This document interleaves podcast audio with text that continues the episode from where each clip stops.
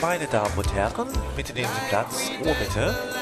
So, äh, wenn Sie dort hinten jetzt noch einmal so freundlich wären, Ihr Radio auszuschalten, danke. Ja, dann äh, darf ich jetzt einmal die Regie bitten, das Intro abzufahren und wir begrüßen recht herzlich den Preisträger des offiziellen Deutschen Podcast Awards 2008 in der Kategorie Bester Sonntagspodcaster. Dübels Geistesblitz.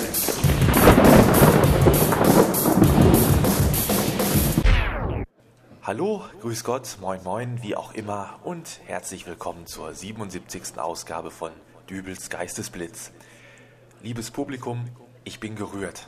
Selten hat mich ein Weihnachtsplätzchen im Februar so berührt wie dieser handgewerkelte übergroße Lebkuchen mit Zuckerglasur, der mich letzte Woche aus Berlin erreichte, wo sich am Wochenende ein Trüppchen begnadeter Podcaster und Podcastbegeisterter traf, um sich dort für einen Abend zum Podcast Club 2 e.V. zu formieren und den offiziellen deutschen Podcast Award zu verleihen.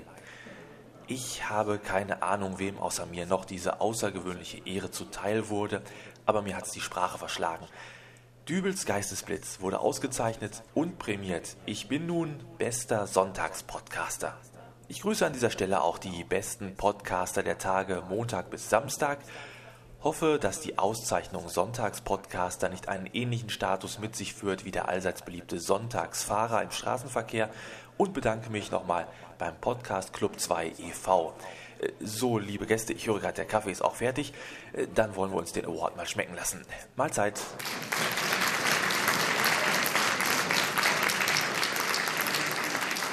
Bester Sonntagspodcaster. In meinem Blog auf www.dübelsgeistesblitz.de habe ich es ja schon geschrieben, die haben doch einen an der Klatsche. Wie kann man mich denn zum besten Sonntagspodcaster ernennen? Im Grunde sauge ich mir doch auch nur hier jede Woche irgendeinen Blödsinn aus den Fingern, um diese Sendung zu füllen. Und an manchen Tagen ist es einfach nur ganz fürchterlich. Da sitze ich bis spät in die Nacht an meinem Computer und denke mir, ach du lieber Gott, jetzt ist schon Freitagabend und du hast doch immer keine Ahnung, was du in deinem Podcast am Sonntag erzählen willst. Oh wei, oh wei, oh wei, oh wei, oh wei. Und meistens klopfen dann meine Nachbarn gegen die Wand und schreien rum, ich soll doch endlich mal ruhig sein. Und erst dann fällt mir auf, dass ich das ja gar nicht gedacht habe, äh, sondern wieder mal laut und panisch geschrien. Passiert mir in letzter Zeit ziemlich häufig. Also dieser Druck, der macht mich wahnsinnig. Ich, ich brauche mal ganz dringend eine, eine Pause, irgendwas zur Ablenkung. Aber womit zum Teufel kann man sich äh, Freitagnacht, ah nee, äh, Samstagmorgen ist es ja schon, also womit kann man sich Samstagmorgen schon großartig ablenken? Fernsehen? Och nö. Ein Buch lesen? So spät, so früh? Nee, zu müde. Musik hören? Ja, okay, aber wenn dann laut, aber dann klopfen die Nachbarn ja auch schon wieder. Also gelangweilt kram ich ein wenig in meiner Schreibtischschublade herum und betrachte meine stetig anwachsende Sammlung von Kugelschreibern, deren eine Hälfte mit einer längst ausgetrockneten Mine bestückt ist, während der andere Teil nicht mehr funktioniert, weil ich irgendwann mal die kleinen Federn aus dem Innenleben entfernt habe. Ich äh, hatte die in meinen Augen weltverbessernde Idee, mir einen Sprungfederschuh zu basteln und fortan leichtfüßig auf Kugelschreiberfedern durch die Stadt zu hüpfen. Mein Beitrag zur Rettung der Welt quasi. Denn äh, Werbekugelschreiber, die kriegt man schließlich überall und kostenlos hinterhergeworfen. Aber mit Benzin, da soll es ja bald knapp werden. Also so richtig funktioniert hat meine Idee aber trotzdem nicht, weil äh, ja, mir wurden einfach immer die Federn von den Schuhen geklaut. Die Leute brauchten sie wohl, um ihre defekten Kugelschreiber zu reparieren. Offensichtlich ist die Zeit noch nicht reif für meine genialen Ideen. Beim weiteren Durchstöbern meiner Schublade fällt mir auch ein Päckchen Visitenkarten in die Hände natürlich nicht meine eigenen, denn welchen Sinn hätte es, seine eigenen Visitenkarten zu Hause in der Schreibtischschublade aufzubewahren? Ich weiß ja schließlich, wer ich bin. Ich glaube, wenn mir mal jemand Visitenkarten mit meinem Namen in die Hand geben würde, dann würde ich die überall rumverteilen, ja? Morgens beim Brötchen holen, zack, hier meine Karte, dann den Postboten, bitteschön, das bin ich. Meiner Mutter, hier, hast du zwei, kannst Vater auch eine geben. Abends vielleicht vorm Schlafengehen sogar noch meiner Frau. Bitte sehr, meine Karte, empfehlen Sie mich weiter.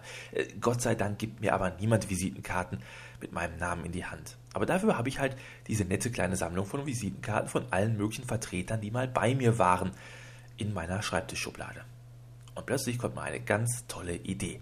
Ich mische die Karten durch wie ein Kartenspiel und äh, ziehe dann blind eine heraus und wähle die daraufstehende Telefonnummer. Es klingelt aber erst beim siebten Mal wird abgenommen. meldet sich eine verschlafene Stimme. Ja, hallo, äh, spreche ich da mit Herrn Menninger von der Versicherung? Es ist 2.30 Uhr, bekomme ich zur Antwort und äh, bin erstaunt. Die Zeitansage hatte ich doch gar nicht angerufen. Herr Menninger, ich hätte da eine Frage zu meiner Hausratversicherung. Jetzt? Och, wenn's gerade nicht passt, dann kann ich gerne noch mal eine halbe Stunde durchrufen, biete ich an. Nein, nein, ich hab nur gerade. Was denn? Äh, ja, mal angenommen, ich würde aus meiner Wohnung ausziehen und in ein Rathaus einziehen. Müsste ich dann meine Hausratversicherung kündigen und eine Rathausversicherung abschließen? Schweigen.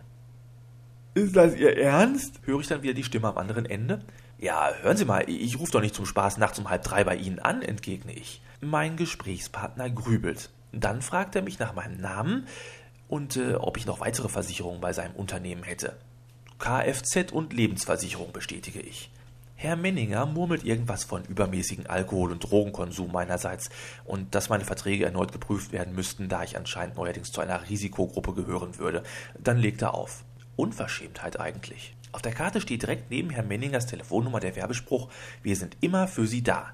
Offensichtlich aber wohl nicht am sehr frühen Samstagmorgen. Fast ein wenig frustriert greife ich zur nächsten Karte, die aber eigentlich gar keine Visitenkarte ist, sondern eine von diesen Kärtchen, die immer unter dem Scheibenwischer meines Autos geklemmt sind. Wir kaufen Ihr Auto, steht drauf. Ich habe noch nie jemanden dabei erwischt, wie er gerade so eine Karte an mein Auto steckt. Teilweise gab es schon Fälle, wo ich morgens um halb sechs aus dem Haus gegangen bin und da hatte ich schon wieder so eine Karte unterm Wischblatt. Spontan wähle ich die Nummer auf der Karte, eine Handynummer. Schon nach dem ersten Klingeln geht jemand dran. Auto an und Verkauf Kolaschinski? Trotzdem der Angerufene so hellwach klingt, ist es mir plötzlich doch irgendwie unangenehm, mitten in der Nacht wildfremde Leute anzurufen. Ich beschließe mich als der Versicherungsvertreter von vorhin auszugeben. Menninger hier, hallo, melde ich mich. Ich habe Sie doch hoffentlich nicht geweckt. Ach was, ich bin gerade unterwegs und verteile Karten. Wie kann ich Ihnen helfen? Jetzt wird's interessant. Äh, Sie verteilen mitten in der Nacht Ihre Kärtchen, frage ich. Ja klar, sagt er. Oder haben Sie schon mal tagsüber gesehen, wie jemand so eine Karte an Ihr Auto feststeckt?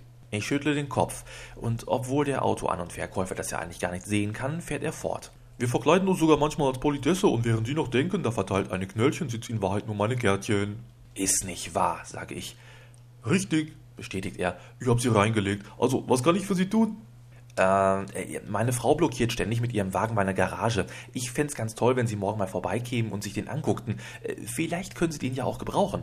Ich erzähle ihm dann noch, dass er den auch recht günstig haben könnte. Aufs Geld käme es mir nicht so an. Hauptsache, meine Garage wäre wieder frei. Ja, wohin soll ich denn kommen? fragt er mich. Hastig wühle ich meine Visitenkarten durch äh, und suche die Karte von Herrn Menninger, damit ich die Adresse auch noch kriege. Aber gerade eben war sie noch da. Wo ist er? Ach ja, Wittgenstraße 4. Äh, am besten gleich heute noch, so gegen zwölf, sage ich. Und der Name? Will er noch wissen? Flammenberg, lese ich von der Karte ab und klatsche mir mit der Hand auf die Stirn. Ein ausgesprochen dummer Fehler. Zwar ist die Karte hier in meiner Hand auch von der Versicherung, bei der Herr Menninger tätig ist, aber wir hatten zwischendurch mal einen anderen Vertreter dieses Hauses bei uns, der dann auch seine Karte hinterlassen hatte. Flammenberg? fragte Auto-An- und Verkäufer nochmal nach. Haben Sie sich nicht zu Anfang vorgestellt mit Ach, wie war der Name noch? Menninger, helfe ich? Ja, richtig. Nee, das ist mein Nachbar. Äh, aber machen Sie sich nichts draus, ich werde oft mit dem verwechselt. Also bis morgen, tschüss. Hastig lege ich auf und mir wird bewusst, äh, dass mir mein lustiger Samstagmorgenspaß langsam aus dem Ruder läuft. Schon verrückt, was man so macht, wenn einem langweilig ist. Ich werde auch allmählich müde und ich würde gerne zu Bett gehen, aber mein Pflichtbewusstsein lässt mich nicht. Der arme Herr Flammenberg von der Versicherung bekommt heute immerhin zu Mittag Besuch von einem Auto-An- und Verkäufer. Das muss ihm doch vorher noch jemand sagen. Mist, immer bleibt alles an mir hängen, also wähle ich seine Nummer. Diesmal klingelt es wieder ein wenig länger. Flammenberg, höre ich wieder eine verschlafene Stimme. Dübel, poltere ich los. Ich möchte mich beschweren. Bitte, um was geht es denn? Ist in Ihrem Hause ein Herr Menninger tätig? Äh, beim Namen Menninger wird mein Gesprächspartner plötzlich ein wenig wacher. Ja, Herr Menninger ist bei mir tätig. Worum geht es denn? Was ist denn so dringend, dass Sie mitten in der Nacht bei mir anrufen? Das habe ich mich auch gefragt, als Ihr feiner Herr Menninger gerade eben hier durchgeklingelt hat. Stockbesoffen war der, faselte irgendwas von Hausrat und Rathausversicherung, dass ich unheimlich sparen könnte, wenn ich meine Kfz-Versicherung bei Ihnen auflöse. Er würde auch demnächst jemand bei mir vorbeischicken, der Interesse an meinem Auto hätte. Ist das Ihr Kundenservice? Nein, Herr Dübel, sicherlich nicht. Es tut mir sehr leid, ich werde das gleich am Montag in der Firma prüfen. Bis dahin kann ich Sie nur bitten, sich zu beruhigen und ich melde mich auf jeden Fall bei Ihnen. Das will ich auch gemeint haben. Schmolle ich ein wenig, sage gute Nacht und lege auf. So, jetzt habe ich mein Bett aber auch wirklich verdient. Am darauffolgenden Montag klingelte mein Telefon. Ich ging dran und hatte Herr Flammenberg am Hörer. Dieser entschuldigte sich immer wieder und wieder und wieder bei mir und es sei ihm auch wirklich furchtbar peinlich und er könne sich gar nicht vorstellen, wie überhaupt und und und und und und und und und. Er erklärte mir ganz im Vertrauen, dass er ja zuerst auch gedacht hätte, dass ich mir mit dem nächtlichen Anruf nur einen Spaß gemacht hätte. Aber als dann plötzlich mittags bei ihm ein Auto an und Verkäufer vor der Türe stand, da habe er natürlich nicht schlecht gestaunt. Der Händler habe ihm auch erklärt, dass er von einem Herrn Flammenberg angerufen worden sei, äh, der sich aber zuerst als Herr Menninger vorgestellt habe. Von dem Zeitpunkt an sei ihm klar gewesen, dass mein Anruf kein Spaß gewesen sei. Am Montagmorgen dann habe er den besagten Herrn Menninger einfach mal auf der Arbeit mit der Frage konfrontiert, äh, ob er in der Nacht von Freitag auf Samstag mit einem Herrn Dübel ein Gespräch über Rathausversicherungen geführt habe. Und als er dies bejahte, da habe er natürlich sofort diesen Vorfall seinem Chef gemeldet. Äh, derzeitig sei Herr Menninger übrigens ins Archiv strafversetzt worden und Herr Flammenberg sei durch seinen Chef befugt, mir einige Sonderkonditionen bei meinen laufenden Verträgen anzubieten ich muss ganz ehrlich sagen, diese Sonderkonditionen, die fand ich jetzt gar nicht mal so interessant. Ich war viel eher froh darüber, dass ich jetzt endlich eine Story hatte, die ich in meinem Podcast erzählen konnte. Und ich hoffe, mir fällt auch nächste Woche wieder was Nettes ein, was ich euch erzählen kann. Wäre ja blöd, wenn ihr zehn Minuten lang nur Stille hören müsstet, obwohl kann ja auch mal ganz entspannend sein. So, und äh, nun lehnt euch entspannt zurück und hört euch noch den Song am Ende an, denn das war's für heute. Aus dem Podsafe Music Network kommt nun David Martin Music mit Something in Your Eyes. Es verabschiedet sich von euch der beste Sonntagspodcaster. Bis nächste Woche also, euer Dübel und tschüss. Take a walk with me and let's go back in time.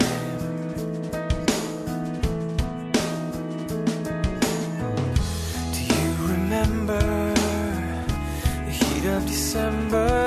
And the way we walked through pouring rain and endless talk and the way we laughed out loud. There was something in your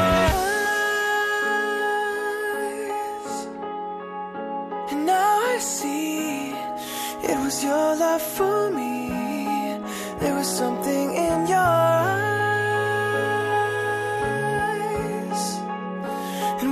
I saw still